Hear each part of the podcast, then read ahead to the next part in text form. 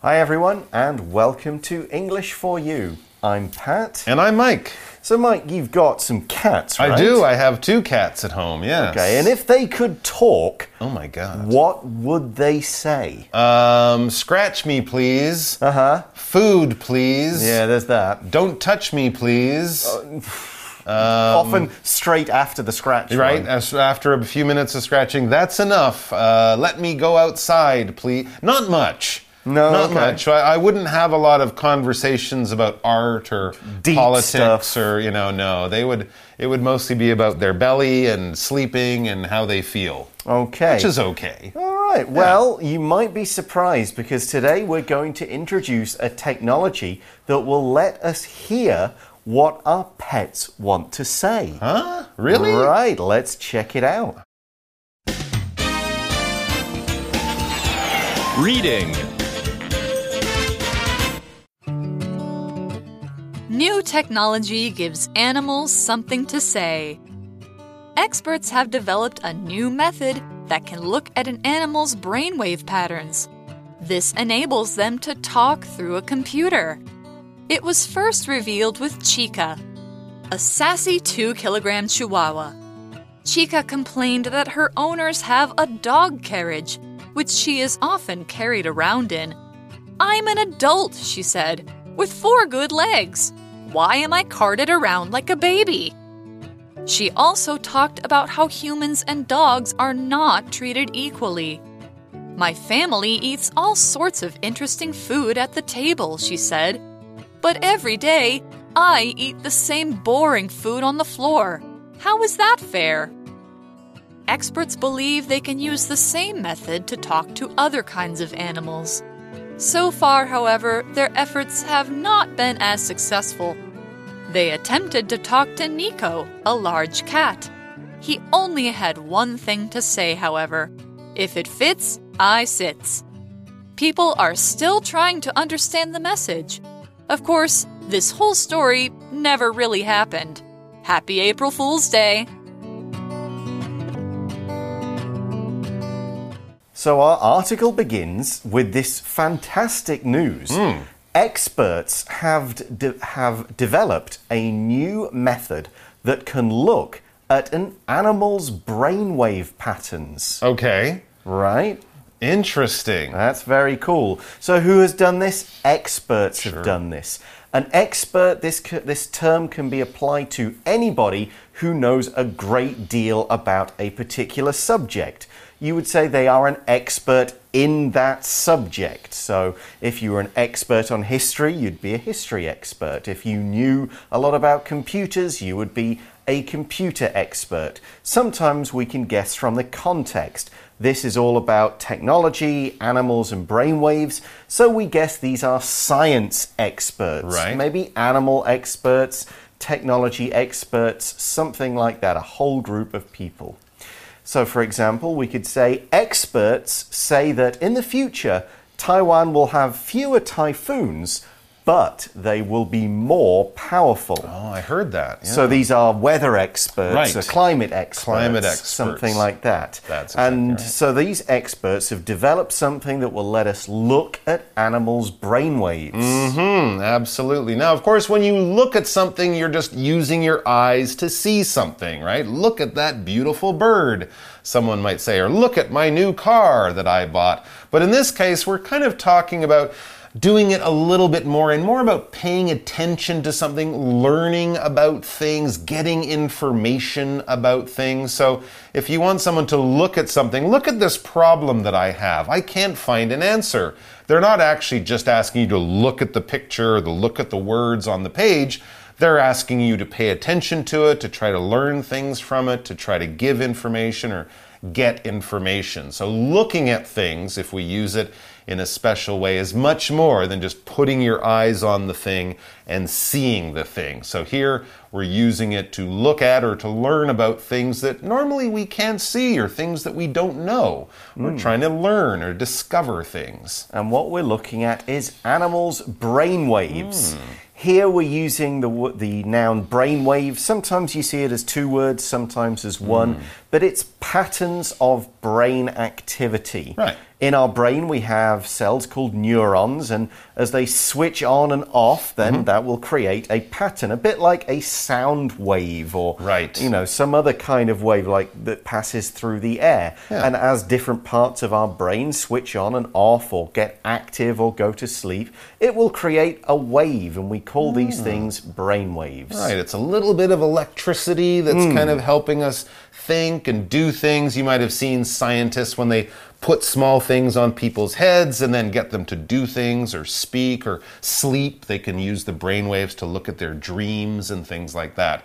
All right, so they can use these brainwaves for lots of different useful, interesting things, but Learning what pets are thinking or want to say, this is kind of unusual. But if they use this science on our pets, as the article continues, this enables them to talk through a computer. This is the pets will be able to talk. So basically, the computer, the uh, the scientific equipment will get the brainwaves, and then they'll be able to turn those brainwaves into words. Gosh. Like our brains turn our ideas into words. So this will enable our pets to talk and, of course, will enable us, the pet owners, to know what our animals are trying to say. This verb to enable basically means to make able. You can do something, or this is something that will allow you to do something. A key will enable you to open a door.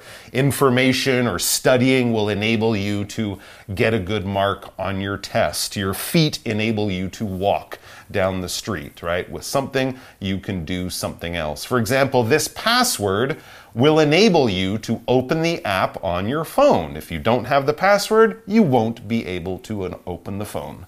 Okay, so let's find out more about this work, this kind of great new technology we've got. Okay. We see it, so this kind of process of animal brainwaves, it was first revealed with Chica, a sassy two kilogram chihuahua. They've actually done this already? Indeed. Wow. Yeah. I didn't hear about this. I know, but it revealed it was revealed with this particular dog. To reveal something is to let that thing become known. Hmm. It could be a secret. It could be a piece of information that was previously not known. You mm-hmm. know, you've never studied it. We haven't tested this thing. It's a new piece of technology. We don't know what it does. We'll try it. Oh, it's revealed that we can understand a pet's thoughts. We hmm. can hear what it wants to say. So it's revealed, it's shown to the world. Now everybody knows about it, everybody can read about it. It's out there in the public eye. For example, Candice revealed that she was planning on joining the army after she graduated from university. Oh. Previously, it was just her thoughts, but Right. by revealing it, she tells her friends and family. Okay, so she probably made an announcement or she announced Yes. this information too. There you go. So it was revealed. Scientists told us something that they knew. They had been doing the research, but then they sort of told the whole world, maybe had a press conference, mm-hmm. something like that. And they had been reading the brainwaves and listening to the words of uh, Chica, Chica, yes. this sassy chihuahua. Now, sassy is an adjective we use to describe a person's personality or their behavior or the words that they're saying. It's a little bit naughty. We might also say cheeky if you make a comment that's, you know, a little bit not nice, but also done in a funny way. Someone might say that you are sassy. You can probably do this with close family, with your good friends, you know, someone like that who won't have their feelings hurt because they know you're joking. You're just being a little naughty, so you might be a little bit sassy. So it kind of gives us the idea that Chica has a big personality, is kind of getting in a little bit of trouble sometimes, but people still love Chica at the end of the day. I think a lot of Chihuahuas might be described as having a bit of a sassy personality. Hmm, But what is a Chihuahua? Hmm. It is a small dog with short hair and quite a large head. And big eyes, too. Yeah, I do think they sometimes look a bit like rats, but Okay. that's just me. That's pretty sassy Yeah, well. to say that about a Chihuahua. There you go. But you often see them being carried. They don't Yeah. do an awful lot of walking. Right. They're they're one of the smallest dogs you can find, right? Yeah, so I'm sure most of you have seen one. Notice though, There's a lot of H's in that sentence, but we really only say the first one, Chihuahua. So it's a, not a Chihuahua, it's a Chihuahua. This comes from Spanish, from Yes. Mexico. I think there's an area of Mexico mm-hmm. actually called Chihuahua. So maybe these dogs come from there, but it's the same name, Chihuahua. So Chica the Chihuahua, it says Chica complained. So this is what the dog was actually saying. Chica complained that her owners have a dog carriage which she is often carried around in. Okay, I've hmm. seen this in this Yeah. city. People have it looks like something you would put a baby in. You kind of put them in there, a little bed, and it's got wheels, and you push it down the road or something. And so Chica's owners, they have something like this made for dogs, and they often put Chica in it and, you know, walk or talk to the store, take her to the park. But apparently Chica doesn't like this because she complained about riding around in the dog carriage. When you complain, this verb, it means you show or say or in some way express that you are unhappy with something, generally with words, right? So if you get something done for you and you think it was a bad job, you would complain. If you order food in a restaurant and they give you something totally different from what you asked for, you would complain. Or if someone's being mean to you or treating you unfairly in a bad way that you don't think is right, you would say, Hey, you can't do that. I'm complaining about this. I'm showing you or saying to you that I'm an unhappy person. For example, a customer at the restaurant complained that he found a fly in his salad. Ew. I would definitely complain about that. That is not something you should just be okay with. Right, let's now take a shortcut for our language in focus. So, in our language in focus, we're looking at relative clauses. Relative clauses are attached to a main clause and they give more information about something in that clause. They're usually linked with a pronoun who, that, which. Who tends to be people, which tends to be things. That can be used for either. We also see which often being used in a non defining clause, which means it's giving extra information, but it's not hugely necessary to define what that thing is. So here's a defining relative clause a lion is an animal that comes from Africa. Here, uh, that comes from Africa is defining the kind of animal a lion is. Here's another one a lion is a large cat which is native to Africa. So here we're not really defining cat as much, we're just giving some extra information about what a lion is. Here's another one using who. I want to speak to a man who knows how to look after lions. Here we're defining exactly what kind of man I'd like to speak to. So Chihu- this Chihuahua, Chica, is mm. complaining about the family dog carriage, which she is often put in. Yeah, she is an unhappy chihuahua. Now, why doesn't she like being put in this dog carriage? What is she complaining about? Well, we know from Chica's own words. It says there, I'm an adult, she said, with four good legs. She's mm-hmm. kind of like, why do I have to go in this thing? I got legs, I can walk, and I'm a grown up. I'm not a little baby dog, I'm not hurt, I won't get tired. Why do I have to be pushed around like this? And Chica added in this translated brainwave, Okay. Why am I carted around like a baby? It's a fair question. So normally we see the word cart as a noun. You would have a shopping cart that you might push around a supermarket. Or in the old days, people would ride around in a kind of cart or carry things in it. And the verb to cart is related to that. To cart something is to carry that thing around. And we tend to use it when we're treating whatever it is more as an object than a person. You would cart around your shopping, you would cart around your luggage in an airport. And I think that's why Chica doesn't like this. She's not being carried around like a dog, she's kind of being carried around or carted around just like a thing, an object. Here's another sentence using this word. What are you carting around all of those library books for? Are you going home to study for a big test? So Chica is being carried around, carted around like a baby. Yeah. And this isn't her only problem. Oh, okay. All right, Chica. We'll listen to what you're unhappy about. She also talked about how humans and dogs are not treated equally. Hmm. Well, I've never heard a dog say it, but I've noticed that too. Yeah, it's true. Humans and dogs are not treated equally. How many times have you guys seen a, a sign on a store that says no dogs allowed or something like that? That's just one example of how humans and dogs are not treated equally. Chica points out, she says, My family eats all sorts of interesting food at the table. Another good example. She said, So, my family eats all sorts of interesting food. All sorts of means many kinds of, every Hmm. kind of, whatever you can think of, it's there. They have meat, they have seafood, Mm-hmm. fruit, vegetables, nice, sweet, tasty snacks, many different varieties of things. So, that's what the family eats. What about Chica? True. Tacos, burgers, hot dogs, mm. dumplings. That's the human food. But back in the article, this is Chica speaking. But every day, I eat the same boring food on the floor.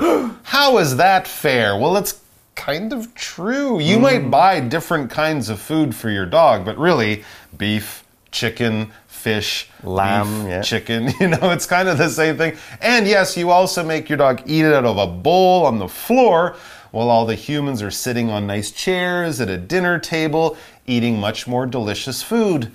Okay, Chica, you, you got a point. Hmm, so, this is our scientific breakthrough.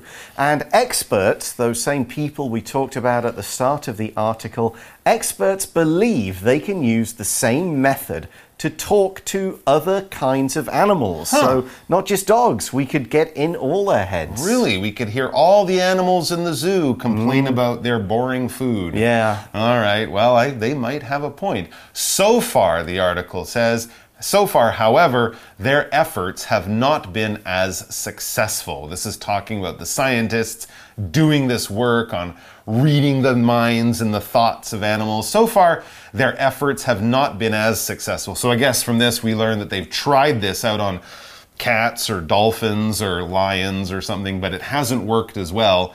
Chica has an especially interesting or easy to understand brainwave.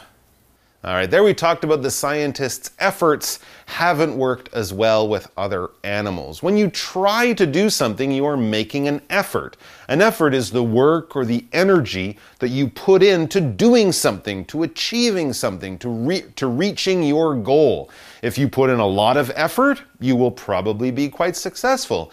If you put in a little effort, well, maybe not. And if you put in no effort into studying for your test or learning how to play the piano, well, you probably won't do very well at all. In fact, you probably will fail. So, effort is the work or the energy, and also maybe the time that you put in to reaching your goal, to doing what you're trying to do. For example, even though we didn't win the game, the coach said that we all put our best we all put in our best efforts. So there you go. Even though we didn't win the game, the coach said that we all put in our best efforts. In other words, we tried as hard as we could, but we didn't win the game. But still, you tried hard.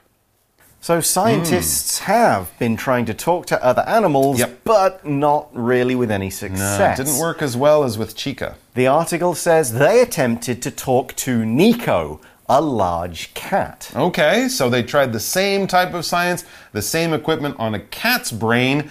And did it work? Well, as we see, he, that's Nico, he only had one thing to say, however. If it fits, I sits. That's Nico's main thought, only thought. In fact, he's not complaining about his food. He's thinking if it if I can fit on it or if it fits me, I sit on it. In other words, hmm. I will sleep anywhere that looks comfortable. Okay. I think that's kind of like what my cats would say. It probably is. Well, the article says people are still trying to understand the message. Oh. Is it as simple as that? Is I think there it is. is there something deeper No. in the meaning of no, this cat? This no? is a cat. Okay. It loves to nap more than anything in the world, and they Mm-hmm. love a comfy spot, even if it's not a convenient spot. If it fits, I sits. of enough. course, this whole story never really happened. What? Oh my gosh, you mean this whole thing is not, it's fake news? Swerve? Oh, ah, jeez. Oh, well, as the article says, Happy April Fool's ah, Day. We got you. Hope guess you- we have to look at the date on the calendar before Yes. we start reading a story like that. Indeed. Well, that brings us to the end of the article. We hope you enjoyed this little bit of fun. It's now time for our For You Chat question. You chat. All right, so yes, it is April Fool's Day. That is our April Fool's story for you for this year. Well, let's actually talk about that. It's fun to play jokes Mm-hmm. and pranks and practical jokes, as we would call them on people. So let's say you do want to do this. You have to play an April Fool's joke Do on I? your friend. I Uh-huh. guess this is something you enjoy and have probably done before. So what do you do? Give us some good examples of Okay. jokes you either want to do or have already done. Uh, one thing that I plan to do when my son is a little bit older Okay. is uh, add food coloring to his milk. So, like he's Oh, blue got milk. blue milk, green milk. Oh my red milk. gosh. My parents did that to us. Really? Another good one would be to uh, slowly replace things in his room with miniatures, so he thinks he's a giant. Oh, wow, that would be a great. And he wakes up and suddenly Yeah. he's really, really big. right. I think a lot of little kids would like that. Yeah. Yeah, those are some pretty good ones. Well, hopefully you'll come back and let us know how they worked out. Was your son fooled or did he kind of suspect? Like I think a lot of you were as you were reading the story that, nah, this isn't right. Something funny or weird is going on here. And that's what April Fools is all about. So on mm-hmm. April 1st, pay attention to what's going on around you. Think about all the news you're hearing because there could be an April Fool's joke hiding somewhere around you, waiting to surprise you. Thanks for joining us, everyone. We'll see you back here for more great articles. Until then, bye bye. Bye bye. Vocabulary Review Expert. If you're buying a house, talk to Bob. He's an expert on the local housing market. Enable. Jack couldn't see well, but his new glasses enable him to see better. Reveal. The police chief spoke to the media and revealed the name of the thief. Complain. After waiting for more than 30 minutes for her food, Sally complained to the restaurant staff. Cart. After we cut the wood, we can use this wagon to cart it to the house. Effort. It was a very cold, snowy day, but after a great effort, Anne finally got her car started. 智慧小补帖。 Brainwave. Sassy. Chihuahua.